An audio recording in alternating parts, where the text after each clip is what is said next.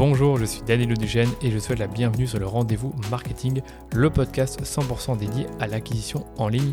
Qu'elle se fasse via les médias sociaux, la publicité en ligne ou le contenu, vous trouverez sur ce podcast des astuces, des bonnes pratiques et des stratégies déjà appliquées par des consultants spécialisés, agences et marques à succès pour booster votre acquisition.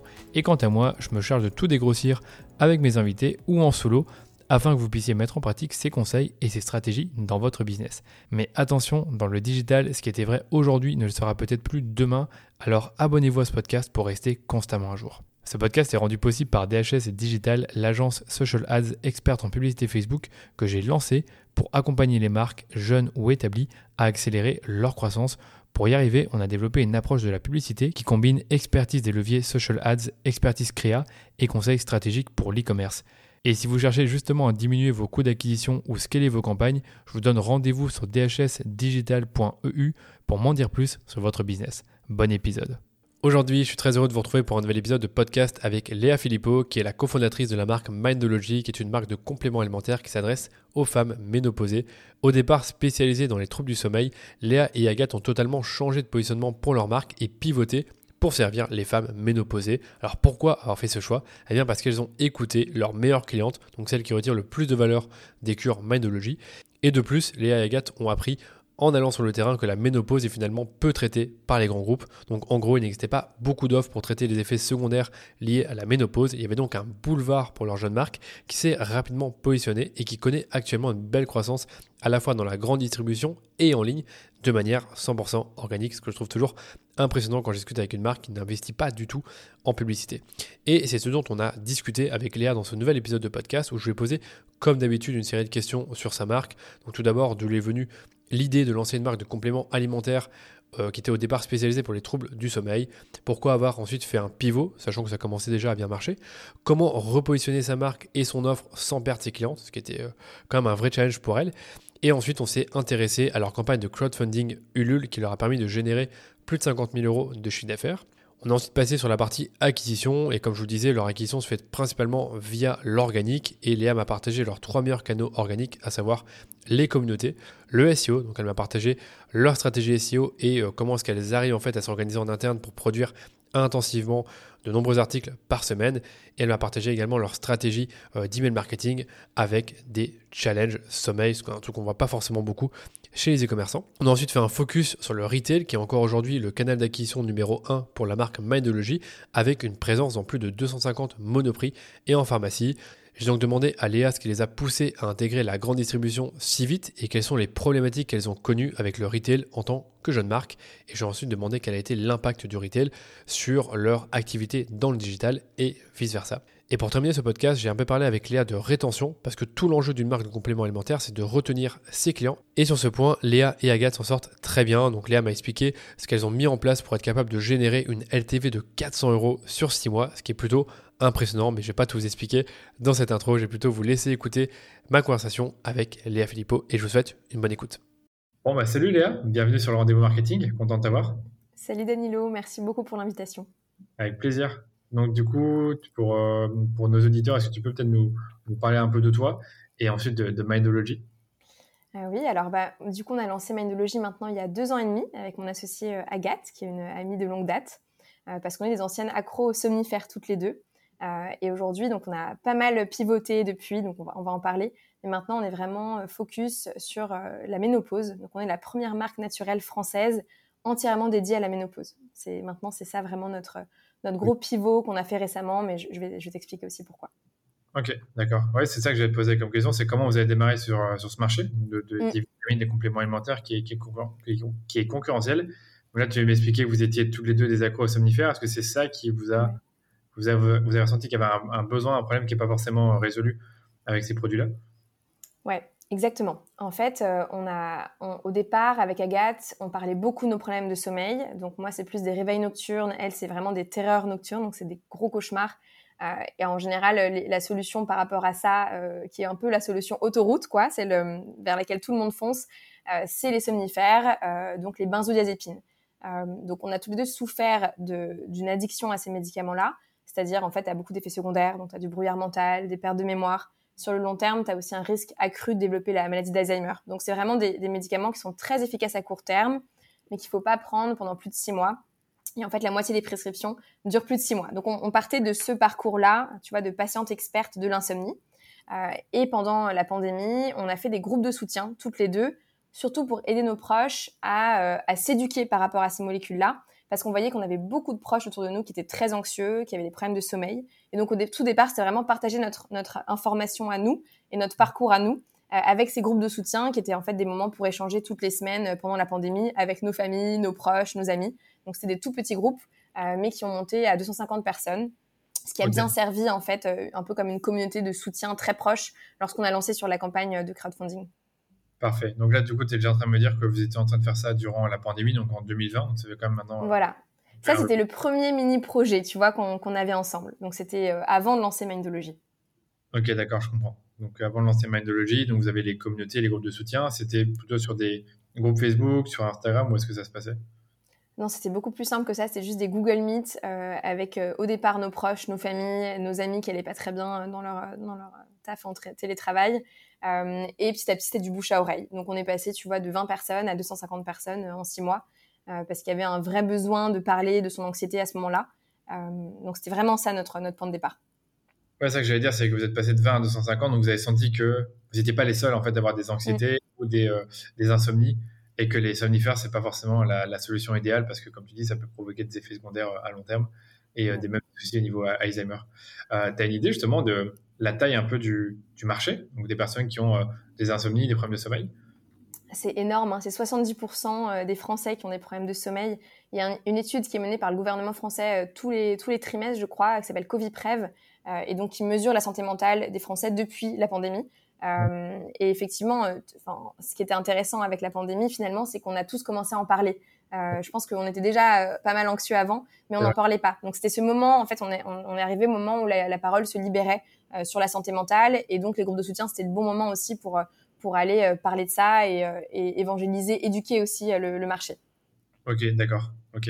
Et donc, pour revenir sur les groupes de soutien, donc après les six mois qui ont passé, vous avez un peu découvert, enfin, vous avez un peu discuté avec d'autres personnes qui avaient les mêmes problématiques que vous. Mm. Comment vous est venue l'idée de lancer une marque de, compléments alimentaires? Enfin, je sais que vous vendez des cures, des infusions, des huiles. Mm. Il n'y a pas que des compléments, enfin, les gélules, comme on a en tête les gélules, il y a d'autres choses.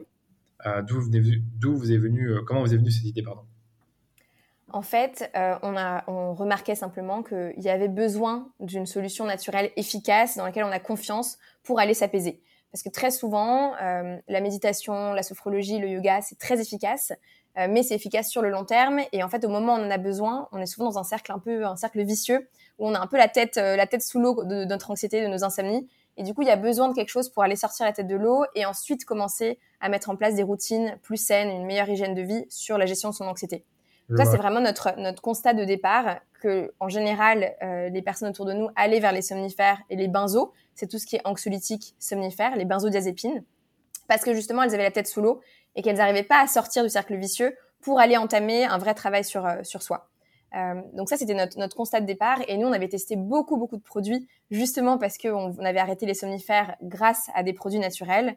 Euh, et donc, on voulait amener la transparence sur ce marché-là, de l'éducation, et surtout aller chercher des, des, des, plantes françaises très efficaces qui permettent d'être des alternatives naturelles aux somnifères.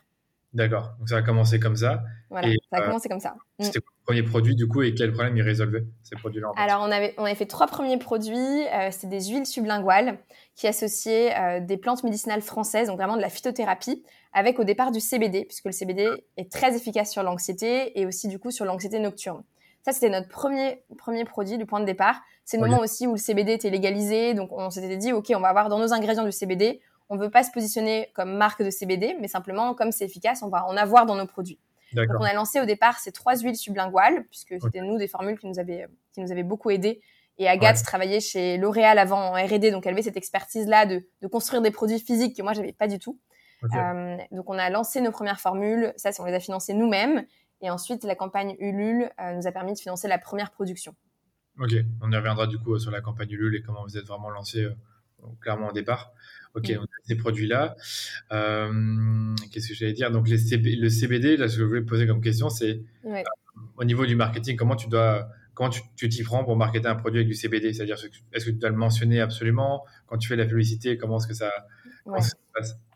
Bah, au moment où on s'est lancé, en fait, nous, on pensait pas que le CBD, ça allait être euh, un ingrédient compliqué à marketer. Euh, en fait, ça l'était. C'était difficile de trouver des banques, c'était difficile de trouver des prêts, euh, même des investisseurs. C'était c'était encore, même si c'était complètement légalisé, c'était encore une zone un peu floue. Et, et, du coup, c'était finalement, ça a apporté une complexité supplémentaire sur, sur le projet. Euh, mais bon, euh, à ce moment-là, on, nous, on était en pleine campagne Ulule, euh, donc on avait d'autres moyens de se faire connaître, surtout la presse, surtout de l'organique. Donc on a vraiment mis notre énergie sur ça. et on a levé 50 000 euros grâce à la campagne Ulule, ce qui était intéressant parce que ça a fait aussi une première visibilité sur le, sur le, le projet et ça nous a permis de signer Monoprix dans la foulée. Ok, j'ai compris. Ça, ouais. Et ça, c'était finalement, après, le, le, le vrai go-to-market, il a été chez Monoprix, puisqu'on a d'abord eu 16 Monoprix. Euh, donc ça a super bien marché dans les C16 là parce qu'on était en animation tous les week-ends avec Agathe, hein, donc c'était euh, boosté par, nos, par notre énergie aussi. Euh, et on est passé de 16 monoprix à 250 signés en trois mois. Donc en fait ils ont décidé simplement de nous scaler sur tout le parc de monoprix en France. et là donc gros gros challenge parce qu'on n'était que deux. Et donc comment comment aller vers vers vers une implantation nationale finalement en étant que deux? Donc beaucoup de difficultés à ce moment-là. Euh, mais on a appris plein de choses. On a surtout trouvé notre market fit et donc c'est comme ça qu'on est allé vers la ménopause. On va en parler aussi après. Euh, Mais Monoprix, c'était, c'était finalement cette première preuve de traction et cette première adoption de marché qu'on a eue après la campagne Ulule. Après la campagne Ulule, ok. Mm. si tu veux, on peut passer un peu sur la campagne Ulule. Comment, à ce niveau-là, comment vous l'avez organisée? Combien de temps ça vous a pris pour faire cette campagne Ulule? Euh, Est-ce que vous avez été soutenu par votre communauté? Enfin, je suis vraiment curieux de savoir un peu comment mm. vous l'avez menée cette campagne-là, sachant que c'était une campagne pour bien vous lancer et, oui, de la production alors, en fait, ce qui a aidé, c'est du coup, je te parlais de ces groupes de soutien. Ça faisait 250 personnes qui étaient super engagées avec nous, qui avaient compris pourquoi on avait lancé ces premiers produits-là, qui connaissaient bien la genèse du, projet aussi et notre histoire à nous. Et c'était surtout euh, euh, des proches et des amis de nos proches. Donc, c'était le cercle 1 et aussi cercle 2. Donc, des personnes aussi qu'on connaissait pas forcément, mais qui venaient recommander par des proches à nous. Euh, et donc, ça, c'est vraiment ce que je conseille quand on se lance sur une campagne LUL. C'est d'abord d'avoir une première communauté de personnes méga engagées sur le projet, euh, qu'on a fédéré longtemps avant, parce que nous, on les avait bien fédérées euh, depuis huit mois, euh, et qui vont pouvoir pousser le projet en fait autour d'elles et parler du projet en fait à elles à leur réseau. Et comme ça, on atteint finalement un cercle 3 qui sont des personnes qui viennent de personnes qu'on ne connaissait pas forcément. Et, voilà, donc c'est comme ça que nous, on a, on a pu déployer en organique la campagne sur Ulule. Et ce qui a bien marché, c'est vraiment ce, ce, soutien de cette première communauté, puisqu'en fait, on a d'abord lancé auprès de cette communauté-là on a atteint directement l'objectif de la campagne Ulule en une journée. Ah parce que ces personnes-là ont acheté, voilà. Donc, très, très efficace. Et du coup, finalement, les personnes du cercle 3 qui arrivaient, qu'on connaissait pas, quand elles allaient sur notre page Ulule, il y avait déjà l'objectif était atteint, donc il y avait une crédibilité qui était là. Et donc, on était rassurés parce qu'on savait qu'on allait recevoir le produit. Euh, en fait, quand on atteint l'objectif sur Ulule, ça veut dire qu'on va forcément recevoir le produit en tant que client. Euh, donc, ça aidait aussi, tu vois, d'avoir de la réassurance euh, grâce à cet objectif déjà atteint. Trop intéressant. Ok, d'accord. Donc, c'est en un jour, vous avez atteint l'objectif. Et c'était quoi l'objectif, là, sans indiscrétion euh, Écoute, l'objectif, c'était 20 000 euros. Euh, voilà. Donc, on a fait en une journée. En général, ça se fait souvent comme ça. Hein. Tu as souvent le premier jour, les premiers jours de lancement où tu atteins normalement bah, ton objectif rapidement ou la moitié de ton, enfin, moitié de ton objectif. Je veux dire, au niveau des performances, tu as deux moments qui sont très importants sur Ulule. C'est le lancement et le moment où tu passes dans la newsletter de Ulule. donc, du coup, voilà, le lancement était très important et après, la newsletter nous a permis de compléter. Mais la newsletter, c'est on n'est pas toujours dans la newsletter de Ulule, ça dépend de ton projet. Oui, donc euh, là, il faut essayer de l'avoir. Nous, on a négocié, on avait un, porteur de projet euh, que je harcelais tous les jours. Euh, voilà, moi, je suis assez forte en harcèlement massif. c'est ce que j'ai fait pour Monoprix aussi. c'est ce que je conseille, quoi, de rien lâcher, d'être toujours top of mind pour pour les personnes qui peuvent déclencher des, des, sujets comme ça. Donc là, sur la newsletter, c'était vraiment important qu'on l'ait. Donc j'essayais d'être, d'avoir un super relationnel avec la personne qui décidait du casting de la newsletter, qui est une newsletter hebdo en fait. Et c'était quoi l'impact de l'organisateur du coup Est-ce que vous avez été contente du résultat? Bah, du coup, bah, tu vois, tout, quasiment tout le reste. Euh, donc, on, 30 000 euros qui est né de la newsletter. Donc là, c'était que des personnes qu'on connaissait pas. Génial. Et, euh, et donc intéressant parce que euh, ça te crée ta première communauté aussi pour lancer ton site derrière. Tu as des leads, ça te fait des emails de premiers clients qui, qui, qui, portent ton projet. Et donc au final, si je prends les 50 000 euros, c'est facilement plus de, plus de 500 clients. C'était ouais à peu près 600, 600 personnes parce qu'il y avait des, avais des, des, promotions etc. Mais ouais il y avait à peu près 600 euh, contributions 600 clients. Après, c'est ouais, c'était ouais, c'est à peu près ça. Mm. Donc ça, c'est franchement, c'est top parce que ça te permet de te financer, mais déjà avoir une belle base de clients parce que là, on est sur des produits qui ont une récurrence. Après cette campagne-là, du coup, est-ce que vous avez continué sur ce momentum-là? Alors après, on a lancé le site en parallèle, mais nous, notre énergie, elle n'a pas été du tout, du tout sur le digital parce qu'on avait déjà Monoprix qui arrivait. Donc en fait, on s'est tout de suite dit, Monoprix, ça va être intéressant parce qu'on va faire de l'awareness, on va avoir de la visibilité. On avait parlé avec euh, Emery Grange de 900 Care qui était chez Monoprix à ce moment-là, qui nous avait dit euh, allez-y parce que ça va vous faire connaître finalement du grand public et ça donne une crédibilité aussi à la marque. Euh, et on n'avait pas forcément anticipé à quel point ça allait être chronophage, demandeur d'énergie pour nous en étant que deux. donc finalement, ce qu'on a fait, c'est vraiment pendant un an full Monoprix, full déploiement Monoprix pour être visible voilà, en retail. Et là, à nouveau, on est sur à quel moment? 2021, 2022 Là, on, est, euh, on a eu Monoprix en août 2022. En août 2022, voilà, jusque, euh, jusque, du coup cette année, vous avez. Voilà, exactement. et, et, du coup, on a pris 250 euh, points de vente jusque cette année, exactement. Et en fait, là, l'enjeu, c'était vraiment un enjeu de, de, de, présence terrain qui est hyper difficile quand tu es deux. Ouais en fait, Monoprix, il y a, je pense qu'il y a trois grands facteurs clés de succès maintenant a posteriori. C'est euh, de faire des visites constamment sur le terrain parce qu'au début, au moment de l'implantation, il y a un gros enjeu d'aller chercher ton produit dans les réserves et de le mettre en rayon parce que ça, c'est pas forcément fait par les équipes Monoprix. Ah, Donc, des visites terrain et vraiment euh, de la, du relationnel avec les chefs de rayon. Ensuite, il y a un enjeu euh, de formation des équipes. ça, c'est un peu le deuxième gros pilier qui nous a pris beaucoup de temps parce qu'en fait, pour être top of mind auprès d'un chef de rayon Monoprix, il faut qu'il connaisse bien ton produit, qu'il sache à quel moment le, conseiller. Euh, et donc nous, on était très positionnés anxiété, insomnie à ce moment-là. Donc il y a d'autres produits aussi qui étaient qui étaient là. Il y avait beaucoup de concurrence sur ce marché. Donc il fallait aussi avoir un relationnel euh, très avancé avec avec le chef de rayon. Donc un gros sujet ici de pareil de visite et euh, de petits cadeaux au chef de rayon. Donc ça c'était très souvent aussi. On offrait des produits au chef de rayon et on faisait de la formation. Donc là, pareil, tu as beaucoup d'énergie en étant que deux. Et ça, c'était sur 250 monoprix? 250 monoprix, exactement. Donc ah on a pris deux alternantes à ce moment-là qui nous ont aidé aussi à, faire euh, du terrain. Euh, et, le troisième, troisième gros pilier, c'est ton pouvoir de négo avec monoprix, qui est très difficile. Euh, parce qu'en fait, tu es une mini-marque, tu leur amènes un tout petit CA au début par rapport à des, gros acteurs de la distrib. et en fait, ce qui était complexe là, c'est que nous, euh, on voulait absolument référencer d'autres gammes. Au départ, on n'avait que les infusions. Euh, et donc, on poussait pour référencer d'autres gammes. Euh, et, très compliqué, même si on avait un très bon chiffre d'affaires, parce qu'on avait fait d'abord 16 monoprix, ils avaient trouvé qu'on avait beaucoup de performances, donc on est passé sur les 250.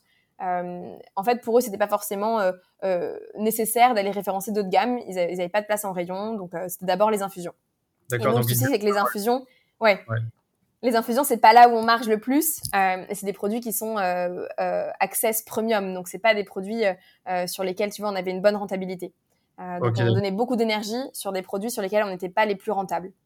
ok, donc ça c'est un petit souci. Alors que tu avais, c'était quoi les deux autres gammes de produits que vous avez C'était donc les cures et les huiles. C'était les huiles, voilà. Donc il y a les infusions et les huiles sublinguales. Les infusions qu'on a vraiment lancées pour Monoprix hein, finalement, parce qu'on a eu ce go-to-market rapidement et il leur fallait un produit plus access. Euh, et nous, on, avait testé ces deux gammes de produits-là en termes d'efficacité. Donc, on savait que le combo huile plus infusion marchait très bien.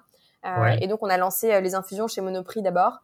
mais voilà, pouvoir de négociation compliqué puisqu'on n'arrivait pas à faire entrer d'autres d'autres gammes et donc nous avoir un, portefeuille de produits chez Monoprix plus rentable. Ok, je comprends. et du coup, qu'est-ce qui a fait que vous avez fait évoluer vos gammes? Donc là, aujourd'hui, tu, parles du fait que vous êtes spécialisé sur la ménopause, donc en, voilà, en, 2023. Mm. Comment vous avez fait évoluer ça? Qu'est-ce qui, a, qu'est-ce qui a motivé ce choix-là? En fait, ce qui était intéressant avec Monoprix, c'est que ça nous a permis vraiment de faire une preuve de concept finalement et de tester euh, le market fit de, de, notre offre sur le terrain. Donc déjà parce qu'on faisait des animations et ensuite parce qu'on voyait aussi euh, où étaient les, les, enfin, quels étaient les Monoprix qui vendaient le mieux nos produits. Donc finalement de, comprendre ton top 20, où est-ce qu'il se situe? Euh, donc sur les animations, quand on parlait nous avec des clientes, on se rendait compte que c'était très souvent des femmes de plus de 45 ans qui étaient sujettes à l'anxiété et à l'insomnie. Euh, et en fait, c'est pas si étonnant puisque les deux plus gros symptômes de la ménopause, c'est l'anxiété et l'insomnie. Donc en fait, on répondait à des symptômes de la ménopause, mais sans forcément s'en rendre compte au départ. Euh, donc nous, on avait ce discours-là en animation, et en fait, de plus en plus, moi, je me rendais compte qu'il fallait que je cible d'abord une femme de 45 ans euh, qui est en recherche de solutions naturelles parce qu'elle peut pas prendre forcément un traitement hormonal pour des raisons de cancer hormonodépendant, d'antécédents dans la famille, par exemple. et qui du coup a tous les symptômes de la ménopause, mais n'a pas de solution naturelle. Et là, il y avait vraiment un besoin marché qui était très peu adressé à ce moment-là. Donc la première raison, c'était vraiment le, market fit dans les animations auprès de notre audience. Donc on a trouvé notre audience. Euh, et ensuite, la deuxième raison, euh, en tout cas la deuxième preuve marché qu'on a eue, c'est qu'on faisait 80%, et on fait toujours 80% de notre chiffre d'affaires sur le top 20 monoprix, euh, qui sont des monoprix santé parapharmacie. Donc notre top 20, c'est des monoprix para. donc c'est comme ça qu'on a compris aussi que pour nous, le déploiement le plus intéressant pour la suite, c'était vraiment la pharmacie. La pharmacie avec le positionnement ménopause. Avec le positionnement ménopause. Ce qui est vraiment intéressant dans ce que tu dis, c'est que c'est le retail qui vous a fait prendre conscience que vous avez une cible qui n'était pas forcément bien adressée, donc les, les, femmes euh, en phase de ménopause. Alors que dans le digital, généralement, on dit, bah voilà, j'ai pu l'identifier parce que je discutais avec mes clientes sur Instagram ou parce qu'on leur a envoyé des emails. Euh, c'est qu'on va en parler un peu, un peu, après sur la partie digitale. Euh, bah après, je sais pas s'il y a d'autres trucs que tu vas voir sur la partie euh, non, mais c'est vrai que ce, constat-là, tu vois, de, femmes euh, VIP de plus de 45 ans, en fait, c'était aussi ce qu'on voyait en digital. Euh, toutes nos clientes, on avait une LTV deux fois plus importante sur les femmes de 45 ans. Donc, on avait, tu vois, différencié notre audience et on regardait les femmes de 45 ans et les autres. la LTV sur six mois pour tous nos consommateurs confondus, c'était 200 euros. et la LTV pour les femmes plus de 45 ans, c'était 400 euros. Donc, en fait, elles, elles testaient nos produits et elles aimaient beaucoup nos produits en termes d'efficacité. Et du coup, elles revenaient beaucoup plus que les autres. Euh, donc c'est aussi comme ça qu'on a, qu'on a validé, si tu veux, le pivot au niveau du digital également. Au niveau du digital également. Et trop intéressant, tu parlais de la LTV. Comment vous, avez, comment vous mesurez la LTV J'ai beaucoup d'e-commerçants qui me, qui me disent qu'ils adorent la LTV, que c'est un truc qu'ils regardent, mais ça pas toujours forcément comment bien le mesurer. Bah, on prend une cohorte. Euh, il faut je pense que l'important, c'est de prendre une cohorte sur un mois précis. Donc, par exemple, on va prendre une cohorte de août et on va mesurer sur cette cohorte-là euh, combien il y a de réachats. donc, une cohorte de nouveaux clients, combien il y a de réachats sur, la, sur la durée. Et ça, tu euh, ça via ton, ton CRM ou alors là, c'est vraiment euh, via mon via mon Shopify. À l'époque, c'était Shopify. Maintenant, on est sur WordPress, euh, mais vraiment via mon site. Donc là, je, je suis, j'ai aussi un CRM. on est sur Klaviyo, mais je suis via mon site. Donc simplement, j'extrais mes, mes bases de commandes. Tu extrais tes bases de commandes sur Madout et tu regardes. Ok, d'accord. Voilà, et, je regarde jusqu'à décembre. Et niveau retail, comment tu faisais? Alors, retail, c'est alors voilà, la LTV en retail, c'est beaucoup plus compliqué de l'avoir parce qu'en fait, tu perds, t'as pas cette base de clients. Donc nous, le but du retail, c'est de l'awareness, donc de se dire qu'on allait faire aussi un, un trafic organique euh, grâce à Monoprix, donc euh, parce que ils vont, ils vont, voilà, nos clients nous voient en retail et du coup cherchent sur Google simplement Méthodologie. Ça, c'est assez difficilement mesurable. Euh, donc nous, ce qu'on a fait pour essayer de le mesurer, c'est qu'on a mis un QR code sur les produits. Et comme on a aussi tout un programme média, donc on essaye aussi d'être une marque média sur la ménopause, on a 10 programmes de 10 vidéos avec des experts.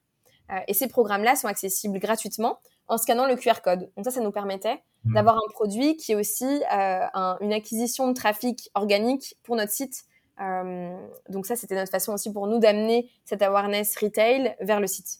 Et, et ça, du coup, vous pouviez voir le nombre de personnes qui allaient visiter cette page avec les vidéos Ouais, voilà. Alors, on a estimé à peu près que c'était 10% de nos clients, alors c'est aussi par les appels, mais 10% de nos clients qui nous avaient connus euh, par Monoprix, mais très souvent aussi une cliente VIP, quand on l'a au téléphone, euh, on va dire qu'une sur trois à peu près, VIP, ça veut dire qu'elle a, qu'elle a dépassé 400 euh, euros de, de, de, chiffre d'affaires chez nous.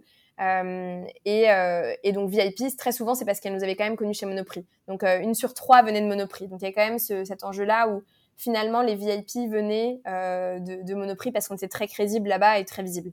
Ok, d'accord. Et donc là, aujourd'hui, vous êtes toujours chez Monoprix, ça continue son cours et, voilà. au moins de, travail là-dessus parce que vous avez déjà éduqué les chefs de rayon, si je comprends bien. Voilà, toujours, toujours chez Monoprix, mais par contre, en fait, notre énergie maintenant, elle est vraiment sur ce top 20. Et ça, c'est, tu vois, la logique du 80-20, je pense, euh, que beaucoup d'entrepreneurs ont, euh, de mettre notre énergie là où ça marche le mieux, et donc dans les parapharmacies. Parce que ces personnes-là qui sont des VIP chez nous, c'est souvent parce que le parapharmacien, le pharmacien euh, de, de, son monoprix, en fait, lui a conseillé le produit. Et du coup, là, finalement, on a, on a, un client qui est très sticky parce qu'il a une vraie crédibilité sur la marque et euh, il a été déjà éduqué, euh, formé par, par, un, par un expert, un pharmacien qui, voilà, qui est très crédible et qui a une vraie légitimité. D'accord. Et sachant cela, du coup, vous voulez, je suppose que vous avez pour intention d'aller dans d'autres pharmacies que celle de Monoprix? Exactement. Donc maintenant qu'on a compris qu'on avait une très grande traction euh, sur la parapharmacie et la pharmacie grâce à Monoprix, euh, maintenant le but c'est vraiment de déployer en pharmacie. Et on a aussi lancé, donc j'en ai moins parlé, mais par rapport à nos premières gammes qui adressaient en fait tous les anxieux et tous les insomniaques de France. Donc on a vu c'est quand même un très gros marché. Mais en fait, on, nous notre énergie était très dispersée finalement sur une audience qui est hyper large. En fait, à la fois les hommes et qui ont des problématiques particulières euh, que les femmes et que les femmes ménopausées encore. Donc, tu vois, il y a plein d'audiences différentes parmi tous ces anxieux et tous ces insomniaques. Euh, et donc maintenant, notre énergie, elle est entièrement sur les femmes plus de 45 ans euh, pour adresser la ménopause. Donc, c'est les symptômes de la ménopause. Il y en a 35, même plus de 35. Euh, ça va de, de l'anxiété, l'insomnie, les bouffées de chaleur, la sécheresse vaginale. Donc, il y a plein, plein de sujets. Il y a aussi la nervosité, l'ostéoporose. Donc, il y a plein de choses. Euh, donc maintenant, notre objectif, c'est vraiment d'aller adresser précisément ces symptômes-là, les cibler avec des formules euh, qui sont euh, spécifiques sur chacun des symptômes. là où, en général, en pharmacie, quand tu vas demander un produit ménopause, tu as un complément alimentaire qui est all-in, qui est censé adresser les 35 symptômes d'un coup. Nous, on trouve que adresser 35 symptômes d'un coup, c'est du coup pas être très efficace sur aucun des symptômes. Et donc, notre démarche maintenant, c'est vraiment d'aller cibler chacun des symptômes de la ménopause. On a commencé avec les deux plus gros, l'anxiété et l'insomnie. Là, on a lancé une gamme Superwoman sur les bouffées de chaleur. Euh, donc voilà, donc le, gros sujet aussi qui était les bouffées de chaleur. Et puis on lance maintenant des nouveaux produits euh, entièrement adressés à cette audience-là. Donc c'est vraiment la logique du 80-20, mettre notre énergie sur nos clientes VIP qui étaient des femmes ménopausées et qu'on a rencontrées en fait en, retail. Super clair. Et euh, je veux bien revenir sur le produit. Qu'est-ce qui a changé dans le produit du coup? Enfin là, tu expliques que tu t'adressais aux personnes dans la ménopause et que tu adressais deux symptômes principaux, donc mm. l'anxiété et l'insomnie. Est-ce que la composition du produit a changé ou c'est sur le coup c'est simplement le marketing que tu as changé? En fait, on a gardé Ouais, très bonne question. En fait, on a, on a gardé nos premières gammes, qui étaient une gamme Bonne Nuit. Euh, nos deux best-sellers, c'était la gamme Bonne Nuit et la gamme Bon Courage. Donc, une gamme sur euh, l'insomnie, une gamme sur l'anxiété. Euh, on les a gardées parce qu'en fait, c'était déjà des gammes qui étaient très reçues par des femmes ménopausées, qui étaient très bien adoptées déjà par des femmes ménopausées. Donc, il n'y avait pas de raison de changer la, la formulation. par contre, on s'est dit, on va lancer un nouveau produit qui, qui les adresse entièrement et qui s'adresse uniquement à elles. Donc, on a lancé une nouvelle gamme euh, à base de safran, donc un complément alimentaire avec du safran, rhodiola, ashwagandha et un complexe de vitamines et minéraux. Donc là, qui adresse spécifiquement les, les, symptômes de la ménopause euh, et aussi une infusion bouffée de chaleur avec de la sauge. Voilà. Ok, d'accord. Ok. Et donc, et maintenant, je ne sais pas forcément sur le site. Quand tu vas sur, le, sur une des pages produits ou une des gammes, ça parle que de ménopause ou tu restes sur le, ça y est, là, on, parle que de ménopause. On a même fait un diagnostic qui, qui, cible la ménopause. Donc, on commence à être vraiment entièrement focus. On fait le pivot petit à petit sur le digital parce qu'on a encore des clients qui sont euh, qui viennent d'une autre audience, enfin, qui sont pas forcément des femmes ménopausées. Donc, on essaie d'avoir deux parcours pour l'instant en ligne, mais le but c'est d'en avoir qu'un seul dans, dans, quelques mois. D'en avoir qu'un seul, ok. Tu parles de diagnostic, donc c'est un diagnostic, c'est-à-dire tu vas remplir euh, une série de questions et après tu vas recevoir les produits qu'on te conseille selon euh, voilà, exactement. Et dans le diagnostic, on a une question euh, si on a déjà des symptômes de la ménopause ou pas. Ça nous permet, nous, d'identifier, euh, et on a plus de clientes euh, forcément qui viennent sur la ménopause, mais ça nous permet d'identifier si c'est une personne qui va aller plutôt chercher les, anciennes gammes et du coup qui appartient à notre ancienne audience ou, qui fait partie de, notre nouvelle, nouveau cœur de cible sur la, la ménopause. Ok, d'accord. Et dans le digital, comment vous attirez ces personnes-là dans la ménopause?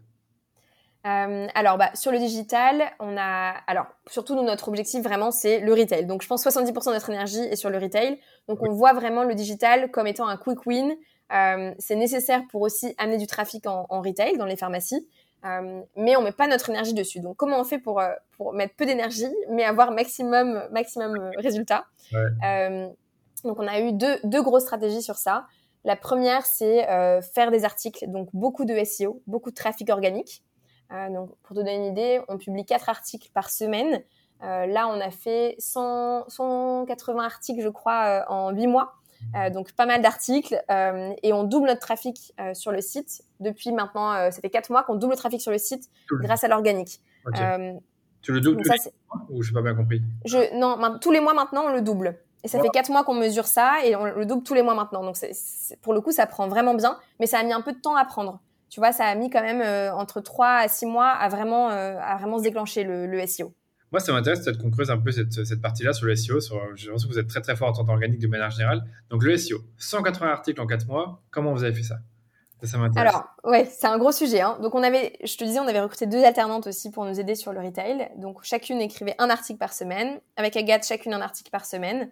Et, euh, et voilà, l'objectif, c'était d'être, d'être, bah, de, de tenir cette, cette routine-là et de publier souvent.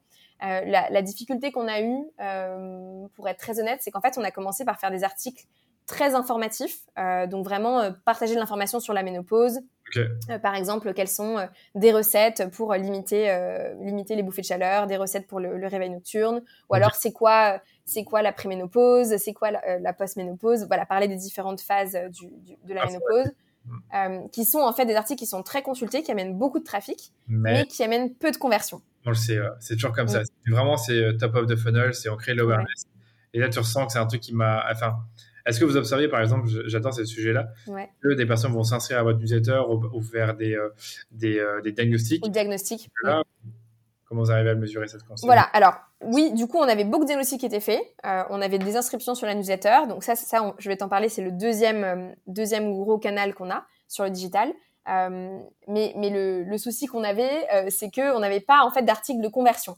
Et donc, on a commencé, on a pris, euh, on, a des mentors euh, aussi qui nous aident sur ça, euh, sur le SEO. Donc, on a commencé à faire des articles vraiment conversion. Donc, top 10 des compléments alimentaires ménopause, top 5 infusions à base de sauge. Ce genre de, voilà, ce genre de, d'articles plutôt end du funnel qui vont permettre de convertir plus. Donc là, c'est ce qu'on commence à faire pour aussi mieux convertir tout ce trafic qui arrive, mais qui fait que s'informer en fait. Et donc, on n'avait pas forcément de résultats concrets derrière. Donc ça, c'est très difficile. Et sinon, le, le deuxième Deuxième canal, c'est que donc tous ces diagnostics et ces emails, ces leads générés par l'organique, euh, on va ensuite leur proposer des challenges. Donc on a des challenges par mail.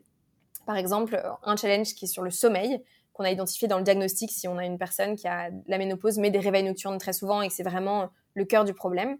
On a un challenge sommeil qui dure deux semaines et dans lequel en fait on pousse toute la partie média de notre marque. Euh, donc on va pousser une vidéo par jour et donc ça permet d'avoir un vrai suivi au quotidien euh, pendant, une, pendant une durée déterminée où tu t'engages finalement à faire euh, une petite vidéo de 10 minutes par jour pour ton sommeil. Donc ça peut être du yoga, ça peut être de la sophrologie, on a de l'hypnose, on a aussi un, psychiatre du sommeil qui s'appelle Patrick Lemoine, euh, qui fait toute une routine sur l'hygiène du sommeil, donc il t'apprend à comprendre ton rythme circadien, euh, les petites astuces que tu peux avoir pour faciliter ton rythme circadien. Par exemple, baisser la luminosité de ton appart le soir avant de te coucher, le fait de manger léger, de prendre une douche fraîche avant, avant de dormir ce genre de routine en fait assez simple, mais qu'on connaît pas forcément et qui peuvent être testés avant d'aller prendre un somnifère ou un, ou un, anxiolytique. C'est ça l'objectif. Euh, donc d'avoir une hygiène voilà, très saine sur le sommeil et dans laquelle, au bout d'un moment, on finit par pousser les produits. Et vous avez combien de, de challenges comme ça? On a deux ou trois du coup? On en a trois. Ouais, en fait, ça, dépend aussi des différents flots du diagnostic. Euh, on en a un sur la ménopause, on en a un sur l'anxiété et un sur le, sommeil. Mais c'est à chaque fois euh, ménopause, ça va plus parler des bouffées de chaleur et plus une personne qui a qui a, qui, qui a des, des, besoins sur l'information autour de la ménopause. Donc ça veut dire qu'elle va vraiment cocher euh, plusieurs symptômes liés à la ménopause dans le diagnostic. et sinon, les flots sommeil et les flots anxiété, on est à la fois sur des femmes ménopause qui ont coché vraiment problématique principale sommeil, ou alors d'autres personnes qui n'ont pas forcément la ménopause, mais qui veulent de l'information sur le sommeil. Donc ça, c'est aussi euh, petit à petit, on va de plus en plus vers la ménopause, mais on a quand même cette ancienne audience qui va chercher des, conseils euh, sur les insomnies ou l'anxiété. Ok, ah, j'adore. Et les challenges, ça dure combien de temps? Ça dure deux semaines. On en a fait un de trois jours, mais ça marchait pas bien. Je pense trois jours, c'est trop court. Euh, donc deux semaines, c'est assez long. mais du coup, ça permet aussi d'avoir finalement une petite routine où tous les jours, tu fais 10 minutes avec Mindology. Donc en fait, on devient un peu top of mind, c'est le but. Euh, top of mind sur euh, la, gestion de ton plus gros problème du moment. Donc, si c'est l'anxiété, c'est l'anxiété, ou alors les, insomnies, euh, les bouffées de chaleur. donc, ça, c'est vraiment ce, deuxième canal. Donc, on a le SEO organique et, et puis ensuite le, les, canaux via les challenges sur le, la conversion des leads en fait qu'on fait sur tout, tout, le trafic organique. Le trafic organique. Et est-ce que tu peux nous donner un ordre d'idée sur 100 personnes qui vont participer à un challenge, plus ou moins combien vont finir par acheter un produit à la fin? Tu as déjà Ouais, c'est aujourd'hui c'est je vais te dire à peu près 2 sur 100 donc c'est vraiment très peu. Ah, euh, en fait, sachant que ça se nurture dans le temps. Donc tu vois, c'est pas forcément au bout de deux semaines que tu vas acheter. Au bout de deux semaines, j'en ai j'en ai deux en moyenne, tu vois, si je prends à peu près les, les chiffres qu'on a. Par contre, c'est tu vois, euh, ensuite on continue, il y a il y a des flots d'emails qui continuent qui sont moins moins réguliers parce qu'on veut pas non plus euh, spammer. mais on continue à, à, revenir dans ta boîte mail souvent. Donc l'objectif c'est aussi que tu convertisses par la suite. Et pour un panier moyen de combien Une LTV de combien Juste pour faire un Oui, le panier moyen c'est 65 euros. Et la LTV, c'est celle que je te partageais avant. Du coup, c'est 200 euros euh, pour tout le monde et 400 euros sur les femmes ménopausées. Ok. Bah, franchement, je te dis, euh, conseil euh, de pro dans l'acquisition, regarde combien ça te coûterait de récolter un email pour des challenges. Ouais, il faut que j'en investisse plus. 50 mm. euros pour avoir 100 emails, ça peut être intéressant. Complètement, complètement. Là, aujourd'hui, avoir un email, quand c'est juste pour un challenge, ça me coûte 1 euro, tu vois, donc c'est rien du tout. mais, mais comment? Tu l'as déjà fait du coup des campagnes comme ça? Ça j'en ai fait, ouais, j'en ai fait une, on a testé. Euh, mais en fait le sujet c'est que derrière on avait des personnes qui n'étaient pas très euh, pas, pas très engagées. En fait c'est mieux quand c'est organique parce qu'elles sont beaucoup plus engagées derrière. Donc j'avais une moins bonne conversion quand je faisais de l'acquisition à 1 euro d'un email. donc on a testé juste un peu comme ça, mais c'était pas assez, pas assez ciblé finalement faut faire attention au ciblage, comme toujours. C'est vrai, quand mm. tu fais la génération de leads, il vaut, mieux être plus ciblé que trop large. Comme ça, tu n'as pas des, des, emails qui coûtent mm. euh, trop peu cher parce que Facebook pense que comme ça coûte pas cher, bah, c'est bien. Tu vois, donc, euh. ouais. C'est pour ça qu'aujourd'hui, nous, l'organique, c'est ce qui marche le mieux. Parce qu'en fait, tu arrives, tu déjà, as déjà une crédibilité via Monoprix ou alors une crédibilité parce que tu as lu des articles euh, pour t'informer sur la ménopause. Donc en fait, on a une audience qui est déjà beaucoup plus intéressée par notre, notre projet, notre produit. Euh, que, que l'acquisition sur un challenge sommeil, par exemple, que je vais faire euh, sur Meta, par exemple. Meta. Et ça vous fait combien d'emails là comme ça avec tous ces avec tout ce trafic organique? Ça fait combien d'emails, si je peux me parler bah, Du coup, ouais, là, c'est plutôt des chiffres où je vais pas forcément, euh, parce qu'on peut vite remonter au, au, chiffre d'affaires. donc là, je, je partage pas forcément. Mais bon, voilà. ok. Et du coup, pour revenir sur le SEO, comment tu identifies les, les sujets en fait, à aborder dans, votre, dans votre blog? Euh, alors, comment on identifie les sujets? Euh, Déjà, on va regarder les mots-clés. Donc ça, on était accompagné, on a, on a, fait un audit SEO, donc je recommande quand même parce que c'est une expertise qui, est, qui, est, complètement euh, différente et il, faut, il vaut mieux être accompagné par un expert, sinon c'est assez long. Donc on a identifié les mots-clés sur lesquels il fallait se positionner. Donc là, c'est simple, on essaye de faire des, des trames, donc un article un peu, mais, mais prenez tes conseils, hein. un article un peu master article sur lequel il y a, il y a en fait euh, comme une araignée, tu vois, qui va amener vers d'autres mini-articles qui vont détailler plus, plus chacun des points. Euh, donc, par exemple, comprendre, tu vois, euh, le cycle de la ménopause. Bah, du coup, sur la partie préménopause, on va avoir euh, un, un, lien vers des, des, recettes sur la préménopause, par exemple, dans ce, dans ce, gros article. Donc, avoir des master articles qui, sur les, qui vont amener du flux, en fait, à d'autres petits articles et qui, du coup, vont nous, vont, nous référencer sur des mots-clés.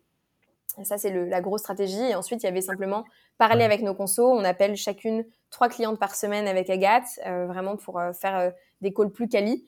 Euh, plus long, donc pour comprendre les problématiques. Et donc là, c'est les questions euh, qu'elles ont qu'on va utiliser pour les articles, qui sont en fait en général des questions que, que tous nos clients ont. Donc euh, c'est assez pertinent d'avoir un article dessus qu'on peut ensuite pousser en newsletter.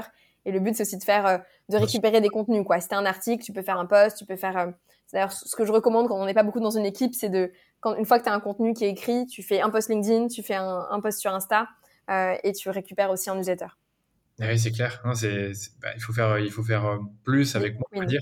Voilà, exactement. Ce que tu dis, en tout cas, niveau strat, pour euh, trouver des idées, parler à tes clients, c'est ce qui marche le mieux généralement. Après, tu as toujours les outils de SEO. Je sais pas si tu disais que certains, pour, euh, tu tapes un mot-clé euh, ménopause et tu vois quels sont les autres, les autres mots-clés qui, qui, sont tapés plus de ça. Donc, ça peut aider. et l'audit SEO, pour bien comprendre, c'était quoi l'idée derrière cet audit? Donc, vous aviez déjà des articles ou c'était plutôt L'audit SEO, c'était non, c'était au tout départ. Vraiment. Alors pour le coup, je pense que ce serait intéressant d'en refaire un maintenant pour voir euh, les articles. Alors on, mesure un petit peu les articles, les top articles qui ont marché. Euh, donc euh, voilà, c'est quand même important aussi de voir quels sont quels sont ceux qui nous amènent le plus de trafic aujourd'hui.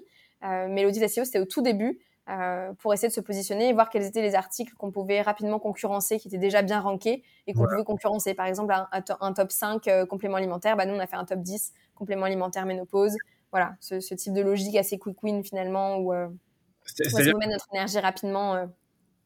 C'est-à-dire, ce que moi, t'interromps, c'est que tu avais déjà l'article top 5 et puis après, vous l'avez amélioré en top 10 parce que vous sentiez qu'il avait déjà un potentiel et était en train de remonter dans les résultats.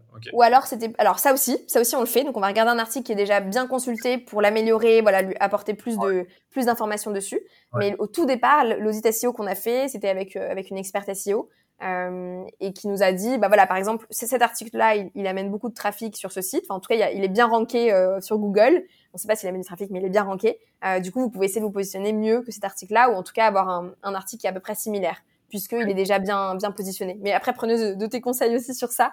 Euh, tu vois, mais je, en fait, je te pose la question parce que j'entends souvent que bah déjà, quand tu as des articles, c'est bien les, les, de les améliorer, de mettre plus de contenu, les mettre à jour. Ils ont un certain Souvent. Ouais mais c'est bien aussi de, pour les mots-clés où il y a des gros volumes de recherche et où il n'y a pas forcément une grosse compétition, bah, d'aller voir en fait ceux qui ont écrit les meilleurs articles là-dessus et faire mieux qu'eux. Donc, voilà, c'est ça.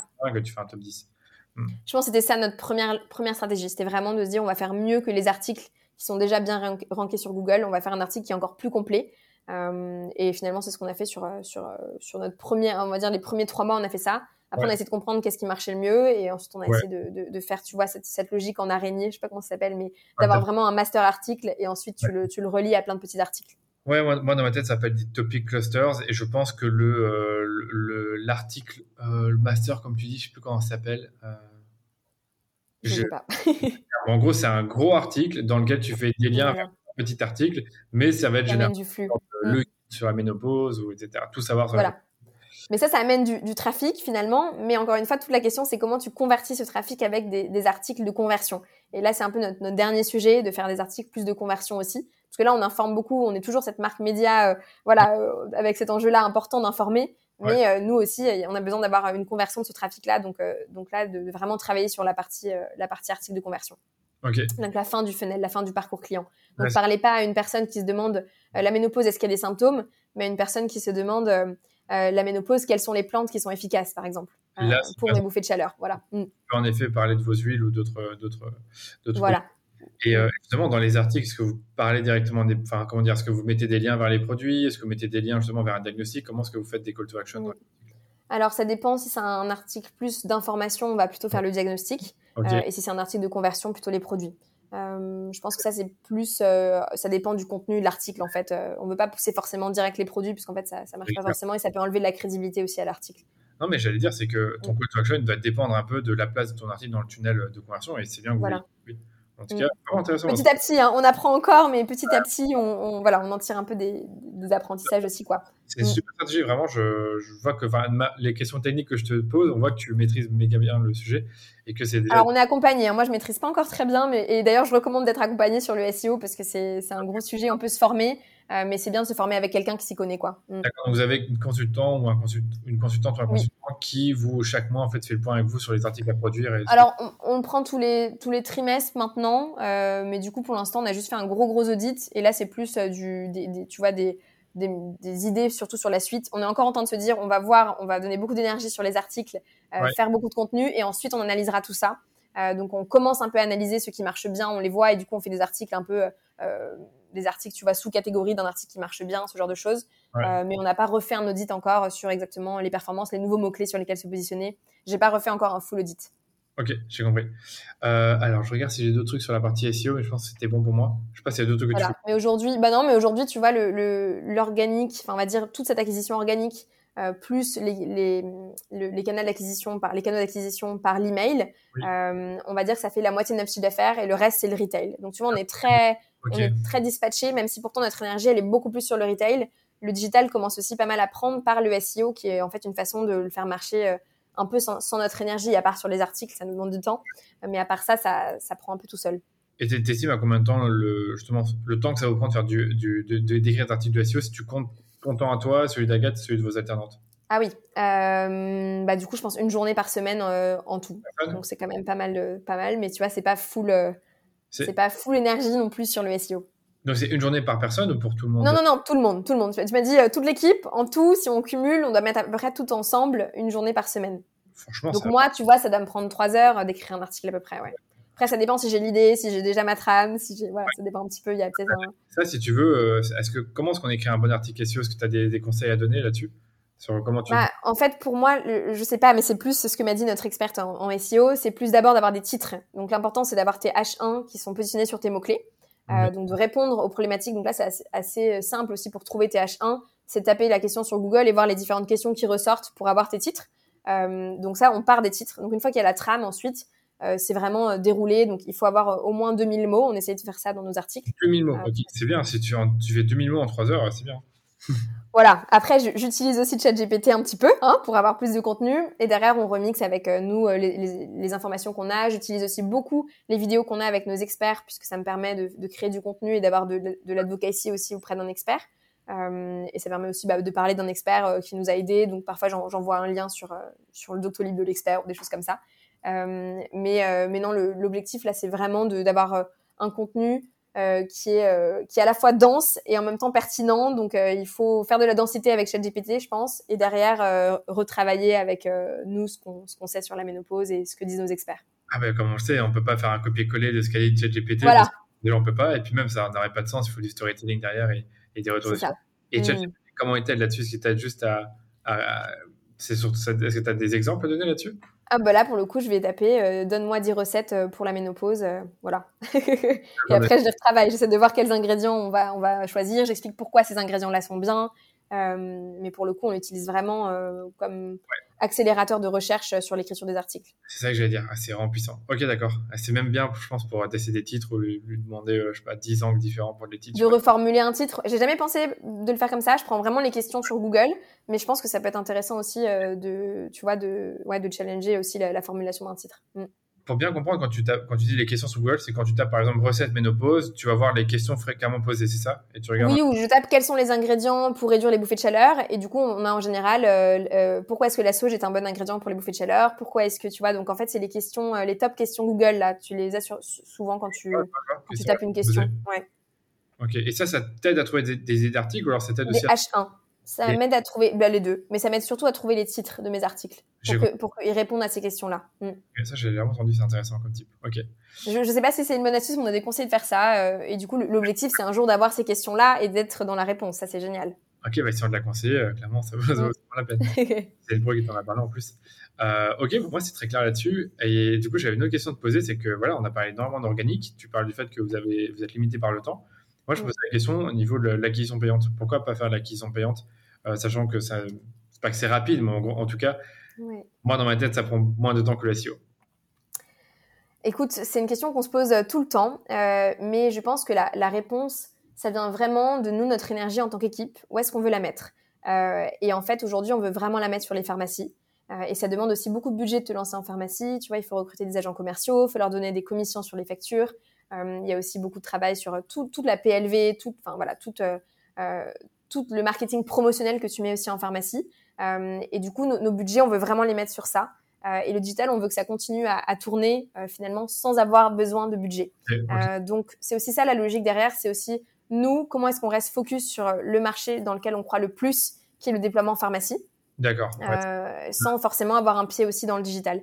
Mais petit à petit, en fait, je pense que petit à petit, le but, c'est de voir aussi, d'apprendre et de voir où est-ce qu'on peut mettre un petit peu en payant pour faire des quick wins. Mais pour l'instant, en fait, comme euh, le SEO, on voit que ça prend et que ça tourne, on se dit, bah, c'est peut-être pas forcément nécessaire aujourd'hui de mettre ces budgets-là là, euh, et on va continuer à les mettre sur la pharmacie. Le but aussi, c'est de continuer avec cette même logique euh, d'awareness en retail, donc maintenant en pharmacie, qui nous permet de faire vivre aussi le, le, site et de faire du trafic aussi organique. donc si on est en pharmacie, on est conseillé par un pharmacien. derrière, si on veut acheter en ligne, c'est possible. Mais je suis assez convaincue que c'est finalement deux canaux plutôt différents, la pharmacie et le digital, euh, je pense que quand tu achètes un produit en pharmacie, tu vas rester en pharmacie. Euh, et si tu es en digital, tu vas être plutôt un client digital. Donc je pense que c'est pas forcément des canaux qui se cannibalisent, mais on va voir. Ok, ouais, c'est intéressant. Et du coup, là, comment vous voyez le développement de votre marque avec Agathe sur euh, ce que vous, voulez continuer à, à, ce que vous voulez que le digital prenne une part plus importante ou vous vous êtes à l'aise avec le 50-50, comme dont tu as parlé?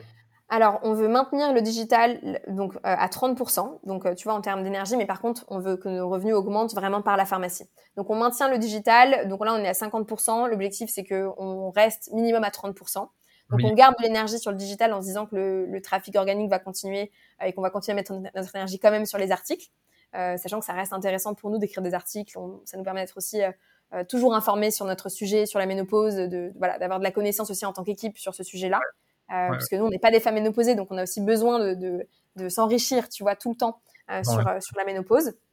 Et ensuite, le focus, c'est la pharmacie. donc là, le, gros sujet qu'on avait, c'était d'abord de, de, trouver un modèle qui fait sens en pharmacie, c'est-à-dire qui va apporter du sell-in et du sell-out. et donc, au tout départ, ce qu'on a juste fait, c'est on allait voir des pharmaciens et on leur a demandé qu'est-ce que vous avez aujourd'hui comme produit sur la ménopause? Et donc, très souvent, euh, tu as en fait donc que deux produits maximum de gros labos donc deux produits qui sont des compléments alimentaires euh, et qui vont, comme je te disais, adresser les 35 symptômes de la ménopause d'un coup, donc un produit all-in, un peu miracle sur la ménopause. Nous, on croit pas trop dans les produits miracles. Je sais pas si tu as déjà pris la phytothérapie miracle pour le sommeil. Euh, ça marche pas trop. Hein. Euh, donc, ce qui, est, ce qui est bien en général, c'est plutôt d'aller cibler par ta formule, par tes ingrédients, euh, un symptôme en particulier, et donc de pas avoir une formule qui est trop compliquée, trop complexe, parce que quand tu fais ça, tu peux avoir des synergies, des interactions négatives entre les, entre les plantes. Euh, et donc l'objectif, c'est vraiment d'avoir peu d'ingrédients, des plantes qui vont cibler vraiment euh, ta problématique sur la ménopause. Euh, donc notre, notre gros produit maintenant best-seller. Ce qui est intéressant, c'est que maintenant notre gamme ménopause, c'est vraiment devenu le best-seller. Donc c'est pour ça qu'on veut continuer sur ça. Ouais. c'est le, le, complément alimentaire au safran. le safran, c'est un antidépresseur naturel.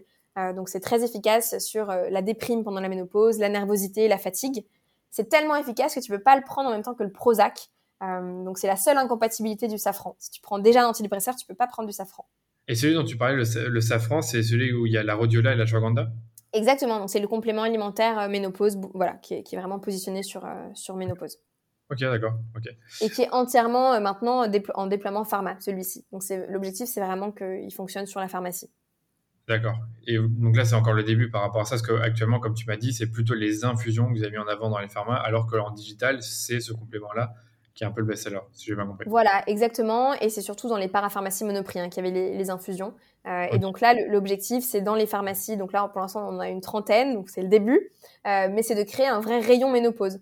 C'est un peu hallucinant parce que euh, très souvent, tu vas, tu vas trouver un rayon fertilité, un rayon grossesse. Donc tu vois, il y a un espace où vraiment il y a des produits pour la grossesse.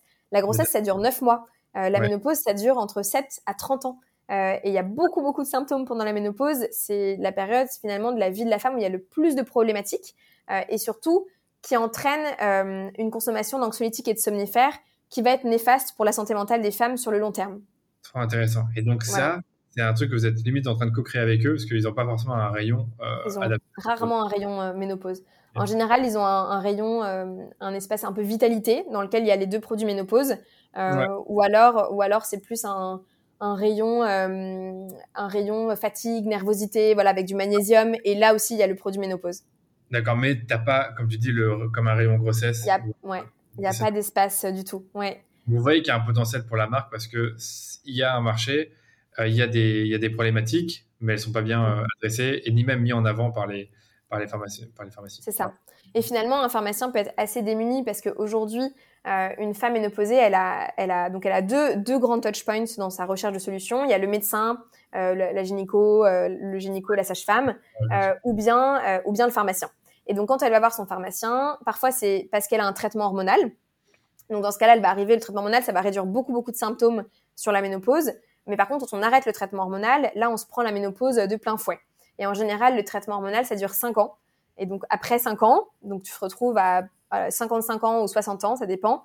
Euh, tu te prends la ménopause de plein fouet et là pour le coup t'es pas du tout éduqué, tu sais pas ce qui va t'arriver euh, et en fait t'as les symptômes qui arrivent d'un coup.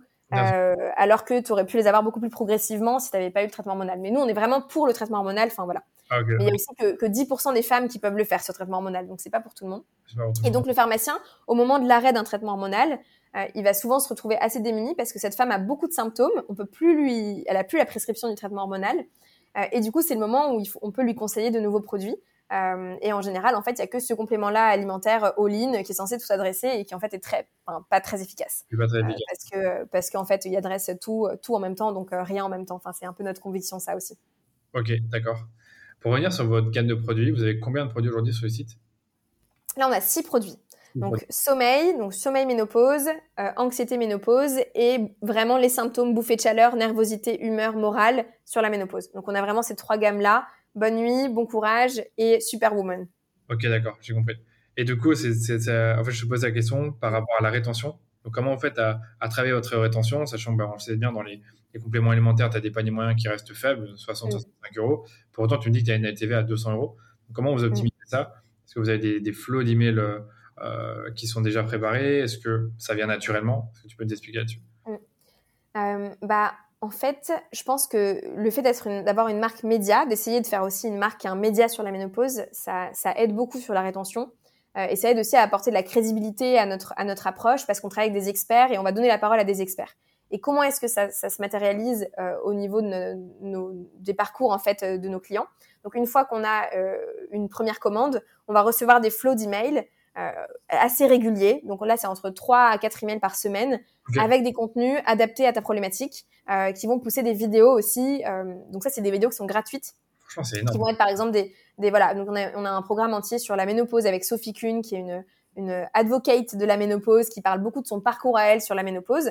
Et donc elle raconte finalement les différentes étapes. Donc au départ, quand elle a fait une ménopause artificielle, comment ça s'est passé. Ensuite, sa, sa ménopause naturelle.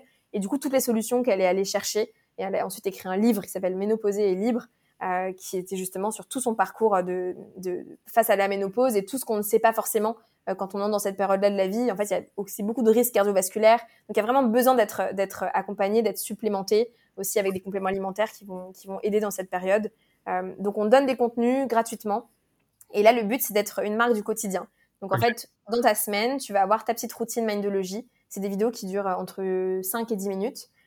Et tu as à la fois de l'information avec des experts, donc vraiment comprendre la ménopause, les symptômes, comment est-ce qu'on peut agir au quotidien, et aussi des petits exercices pratiques. Par exemple, on a du yoga, de l'hypnose, on a de la sophrologie aussi sur l'anxiété. On a aussi une, une, psychologue qui fait la méthode Tipeee sur les crises d'angoisse, par exemple. Parce qu'il y a beaucoup de femmes à la ménopause qui ont leur première crise d'angoisse. Donc c'est aussi un, vrai sujet de pouvoir adresser ça. Euh, donc c'est des petites euh, vidéos voilà qui permettent d'être euh, d'être top of mind finalement et d'être dans le quotidien de, nos femmes. Et ça vous faites ça pendant plusieurs semaines du coup, pas seulement quelques jours? Oui. Alors aujourd'hui j'ai 100 vidéos, donc j'en ai pas plus que ça, mais voilà 10 programmes de 10 vidéos. 10 mm. programmes de 10 vidéos, donc des vidéos où il y a toi et d'autres expertes. Voilà, ou parfois c'est juste l'expert ça dépend. Si c'est que du yoga, par exemple, il euh, n'y a pas besoin que je fasse le yoga avec, mais voilà. Impressionnant. Vous avez jusqu'à 100 vidéos que vous envoyez systématiquement. Voilà. Voilà, il y, a une bonne partie qui est sur, euh, sur YouTube aussi. Euh, mais ça permet surtout de, faire de, des, flots d'emails. Et, et surtout, en fait, finalement, c'est d'avoir un petit rendez-vous pour prendre soin de soi chaque semaine avec Mindology, quelques minutes où on peut prendre une pause, en fait, et apprendre, en fait, à explorer des solutions euh, naturel pour s'apaiser, pour euh, réduire ses problèmes de sommeil. Donc ça, c'est vraiment notre démarche aussi. C'est, on ne dit pas que, c'est, que, que, nos produits sont une formule magique. En fait, nos produits, ils s'intègrent dans euh, un accompagnement au quotidien, dans une meilleure hygiène de vie aussi. Et c'est ça qui fait que ça marche bien aussi. C'est parce qu'on va, on va ajouter de l'éducation autour de nos produits. Et ça, c'est ce que tu n'as pas, par exemple, si tu vas en pharmacie et que tu prends ton complément alimentaire, ménopause, Arcopharma, gros labo pharmaceutique, il y a zéro soutien derrière, on, on t'apprend pas à ce que c'est la ménopause, voilà. Ouais, et ça faisait partie de mes questions. C'est selon vous, est-ce que c'est un, truc, est-ce que ça a été un axe de différenciation par rapport à d'autres marques de compléments alimentaires Bon, sur ce segment, j'ai l'impression que vous êtes une des premières sur la ménopause. Mm. Je comprends bien. Ouais, il y a personne d'autre euh, vraiment de marque dédiée entièrement sur la ménopause en France. Donc c'est assez dingue aussi quand même. Euh, quand on voit que c'est euh, une période qui dure 30 ans pour certaines femmes, c'est fou qu'il n'y ait pas plus de produits. et il y a quelques labos, donc des gros labos pharma comme des Granions, des Pilèges, des Arcopharma, qui sont sur ce marché, mais qui ont un seul produit. Euh, donc euh, voilà, c'est pas du tout leur focus, c'est vraiment euh, un produit parmi tous leurs produits fatigue, sommeil, stress, etc. pour des gros labos comme ça. Donc bref, vous êtes focalisé sur ce marché-là, vous êtes parmi les seuls, mais je trouve que l'axe de différenciation intéressant, c'est la brique conseil, enfin conseil éducation. Donc, oui. Bah, nous, on se dit aussi que c'est une barrière à l'entrée finalement d'avoir cette marque média euh, et qui va être aussi une marque du quotidien, euh, à la différence d'un complément alimentaire où voilà où tu as où as aucun accompagnement. Donc je, pense c'est plutôt un, angle de différenciation. Il y a deux deux gros positionnements qui nous différencient. C'est déjà le, le, focus ménopause où nous on est entièrement dédié à ça. Euh, que cette période-là de la vie de la femme, donc pas l'équilibre hormonal tout au long de la vie, c'est vraiment la ménopause, euh, parce que c'est 14 millions de femmes en France qui ont des symptômes au quotidien, euh, et c'est des symptômes qui, euh, qui vont vraiment perturber euh, ta vie. Donc, c'est, il faut vraiment agir. En fait, tu as besoin de solutions. Et très souvent, tu fais pas grand-chose. Donc, tu subis tout ça sans rien faire. Parce que soit tu veux pas prendre des benzos, parce que en fait, ton médecin, tu es, allé le voir, tu lui as dit, bah, docteur, j'ai des, j'ai des crises d'angoisse ou j'ai des réveils nocturnes. Il t'a proposé des somnifères et des anxiolytiques que tu as peut-être essayé, mais derrière, tu as eu plein d'effets secondaires, donc tu as arrêté. Tu veux plus ce type de médicament-là. Ou alors le traitement hormonal, que tu peux pas forcément prendre si tu as eu des, antécédents de cancer hormonodépendant. Donc en fait, entre ces deux options-là, aujourd'hui, il n'y a pas grand-chose. Et il y a peu de marques positionnées comme nous sur ce segment. Donc le premier, c'est vraiment le positionnement ménopause qui nous différencie. Et ensuite, le deuxième, c'est le côté marque média, euh, donc l'accompagnement au quotidien avec, euh, avec toutes les vidéos. L'accompagnement avec les vidéos. Et tu parles, enfin, quand tu parles de marque média, niveau Instagram, TikTok, est-ce que vous êtes présente? Est-ce que vous faites du contenu? Est-ce que vous reprenez ces vidéos-là pour les mettre sur euh, ces réseaux Ou justement, non, c'est plus des trucs exclusifs pour les clientes? Alors, il y a quelques vidéos qu'on va partager aussi sur les réseaux, euh, mais la plupart, elles sont plutôt exclusives pour les, pour les clientes. En fait, l'objectif, c'est aussi de, voilà, de, de, créer un peu un, un, un, média un peu privé aussi finalement pour nos clientes, mais quand même, on donne accès à, à, une partie des vidéos euh, sur, euh, sur nos réseaux. du coup, c'était est-ce que justement, parce que vous utilisez tout le contenu où je suis parti, et ça me semblait logique d'utiliser qu'une partie, d'avoir une partie plus exclusive pour les clientes. Et, et les réseaux, pour revenir là-dessus, qu'est-ce que vous faites en termes de stratégie de contenu pour mettre en avant la marque et euh, justement le, média en lui-même? Alors, on, fait, on parle beaucoup sur Instagram. Euh, on est un peu sur TikTok, j'essaye, mais c'est peut-être pas forcément là où est mon audience. Ah oui, on a euh, euh plus de 40 ans, je suis pas sûr. Voilà, c'est pas facile. Donc là, on est en test sur TikTok, c'est pas facile. mais ce qu'on fait pour l'instant, c'est qu'on va reprendre des reels d'Instagram qu'on met juste sur TikTok. Donc je pense que c'est pas aussi la best practice de faire ça, mais c'est juste pour voir si ça se, si ça prend ou pas. Et donc surtout, maintenant, c'est vraiment Instagram le, on va dire, mais je le vois plus comme une carte de visite. Euh, moi, quand je suis en visite, euh, En pharmacie, très souvent, le pharmacien il va regarder l'Instagram, la pharmacienne va regarder l'Instagram, donc c'est aussi une façon pour nous d'avoir euh, d'avoir cette crédibilité, cette carte de visite là.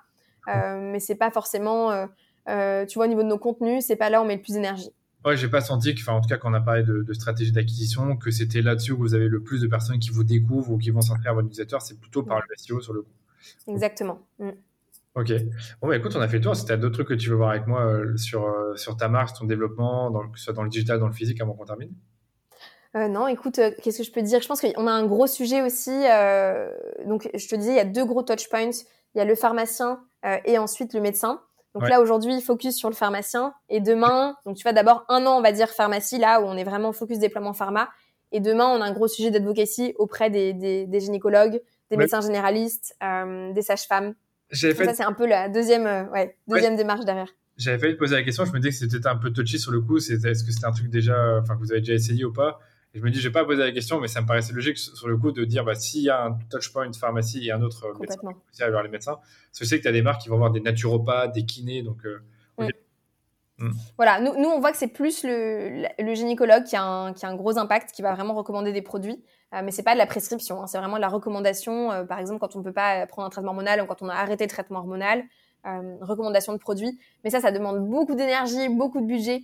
Donc on se dit d'abord on maîtrise. En fait, c'est encore cette idée de, de, de, mettre notre focus sur quelque chose de clair et, euh, et de pas être dispersé. Euh, donc vraiment, on a fait là un an entier monoprix, comprendre comment ça se passe, trouver notre notre proof of concept finalement et notre market fit. Maintenant un an sur la pharmacie et puis ensuite l'année prochaine on ira plus sur l'advocacy. On a déjà pas mal d'advocacy par notre communauté scientifique. Donc on a déjà tu vois ce psychiatre Patrick Lemoine sur le sommeil on a aussi le chef de service Guillaume Marchand de, de l'Hôtel Dieu euh, sur la clinique du sommeil et de la vigilance. On a Sophie Kuhn qui est une experte ménopause.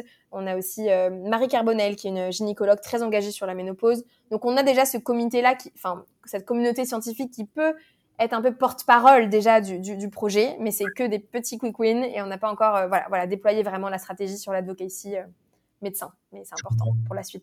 Peut-être pour terminer sur ces personnes-là, comment vous avez, comment vous les avez trouvé Est-ce que vous en trouvez? Est-ce que vous avez. Comment c'est passé à ce niveau-là? Euh, Alors, bonne question. Euh, la, plupart, c'est au départ les démarchages pour les, pour les vidéos, donc pour les programmes. Donc ça, c'est, je pense que la plupart, ils viennent de là. Donc Sophie Kuhn, ça vient de là, Patrick Lemoine aussi. Euh, ensuite, une autre partie qui vient de LinkedIn. Marie Carbonel, c'est LinkedIn. C'est aussi Forbes 30 Under 30 parce qu'on l'a rencontré pendant un événement Forbes. Et, et les autres, les naturopathes, c'est les vidéos avec nous. Euh, voilà, donc sinon, c'est surtout, euh, surtout en fait les programmes qui nous ont permis de les recruter aussi. D'accord. Moi, j'avais aussi l'impression qu'il y avait le côté réseau aussi. Enfin, démarchage, euh, être sur etc. Ok, d'accord. Mm. Un peu LinkedIn. Voilà, il y en a un ou deux qui viennent de LinkedIn, mais c'est plutôt, c'est plutôt en fait LinkedIn qui nous a permis de les avoir pour faire un programme de vidéos, donc 10 vidéos ensemble, et derrière ensuite après ils suivent le projet. Et quand ils font un programme avec nous, ils vont aussi regarder toutes nos formules, donc valider nos formules, euh, et sur la partie euh, ménopause, on a tout validé avec des naturopathes aussi et des pharmaciens en amont euh, et notre, notre, communauté aussi de médecins. Donc le but c'était aussi d'avoir une juste une validation de la formulation et de l'approche sur les produits pour qu'ils soient vraiment engagés avec nous parce que c'est important souvent pour eux de ne pas être forcément, enfin d'être alignés avec les, les produits des marques qui vont soutenir. Ok, je vois. Je, je, garde, je, garde, encore en tête LinkedIn dans ce que tu as dit. Est-ce que tu trouves que LinkedIn, c'est intéressant pour vous en tant que marque? Euh, que, enfin, Là, j'ai l'impression que ça vous a aidé un peu pour l'advocacy. Mais est-ce que pour développer la marque, pour la, marque média, est-ce que c'est des choses qui aident? Euh, Alors, ça nous intéresse surtout là pour le B2B euh, récemment. Euh, mm. Donc, j'ai découvert qu'en fait, il y avait beaucoup de pharmaciens aussi sur LinkedIn. Et donc, ça nous permet d'avoir des, des, échanges avec des pharmaciens. et des, des, pharmacies, des potentielles pharmacies partenaires. Donc c'est un levier, je pense, d'acquisition en B2B aussi sur les pharmacies. et sinon, c'est vraiment de la visibilité sur notre démarche. Donc c'est aussi potentiellement des investisseurs. Euh, là, on est en train d'avancer de, sur une levée de fonds aussi, donc euh, c'est aussi une façon pour nous de, de, faire connaître notre projet, de trouver des investisseurs potentiels, ou alors des mentors. voilà, par exemple, notre expert SEO, on l'a trouvé par LinkedIn, euh, donc c'est aussi une façon en fait de, de recruter des, des freelances qui vont nous aider euh, sur le projet. Non, je suis du même avis. J'ai eu par exemple les fondatrices de, de, de Dijo qui m'avaient expliqué que LinkedIn les aidait beaucoup pour la partie B2B, réseau, des potentiels partenaires et qui les aidait pour leur mm. développer leur marque. Donc, euh, je suis d'accord. Bah, oui, oui, ça m'étonne pas. Hein. Je pense que c'est. En fait, c'est typiquement les, pharmaciens, s'ils cherchent des nouvelles marques, ils vont, ils vont suivre en fait des, des nouveaux projets. Alors souvent, ils cherchent pas forcément des nouvelles marques, il faut plutôt euh, être visible. Mais ce qui est bien avec LinkedIn, c'est que il y a, y a une grande visibilité. En fait, tu peux, ton, ton poste va être vu par beaucoup de monde. contrairement à Instagram où en fait, tu as, moins ce reach-là. donc LinkedIn, ce qui est chouette, c'est qu'il suffit de suivre un, pharmacien et il va, il va devoir popper dans son feed. Donc même s'il cherche pas, finalement, il, peut te voir. Ouais, c'est clair. Ok. Bah, écoute, merci beaucoup pour ton temps. Où est-ce qu'on peut te retrouver du coup si on veut échanger avec toi? Euh, bah, léa.mendologie.fr. Euh, sinon, euh, voilà, bah, c'est simple. Sinon, sur, euh, sur LinkedIn, du coup, je suis assez active, donc on peut juste m'écrire sur LinkedIn. Ok, on mettra ton, ton lien LinkedIn dans les notes de l'épisode, plus le lien de ton site. Mais c'était vraiment un plaisir de t'avoir. En tout cas, merci beaucoup pour, pour cette intervention. C'était hyper clair, hyper concret. Et franchement, j'admire beaucoup le fait que vous faites bah, beaucoup de choses en étant une petite équipe. Et ça, franchement, c'est. Voilà, mais c'est le risque. Hein. Il ne faut pas faire trop de choses, trop être dispersé. Je pense qu'il faut surtout essayer d'avoir son gros focus. Mais, mais oui. Mais le vague, à chaque fois, dire le, on se concentre sur ce qui rapporte vraiment des résultats, que ce soit au niveau de la cible, que ce soit au niveau euh, de la distribution, retail, euh, digital, puis après SEO. Donc euh, voilà, franchement, chapeau. Merci beaucoup, Danilo. J'étais ravie d'être avec toi. Merci. Allez, à très bientôt, Léa. Salut, au revoir. Salut. Merci d'avoir écouté l'épisode en entier. Si vous avez aimé cet épisode, vous savez ce qu'il vous reste à faire. Parlez-en autour de vous, partagez-le sur les médias sociaux en me taguant, ou encore mieux, laissez-nous une note 5 étoiles sur Apple Podcast ou sur Spotify. Ça vous prend à peine 2 minutes et nous, ça nous permet de faire grandir la communauté autour du podcast de manière 100% organique. Allez, je vous dis à très bientôt pour un nouvel épisode du Rendez-vous Marketing.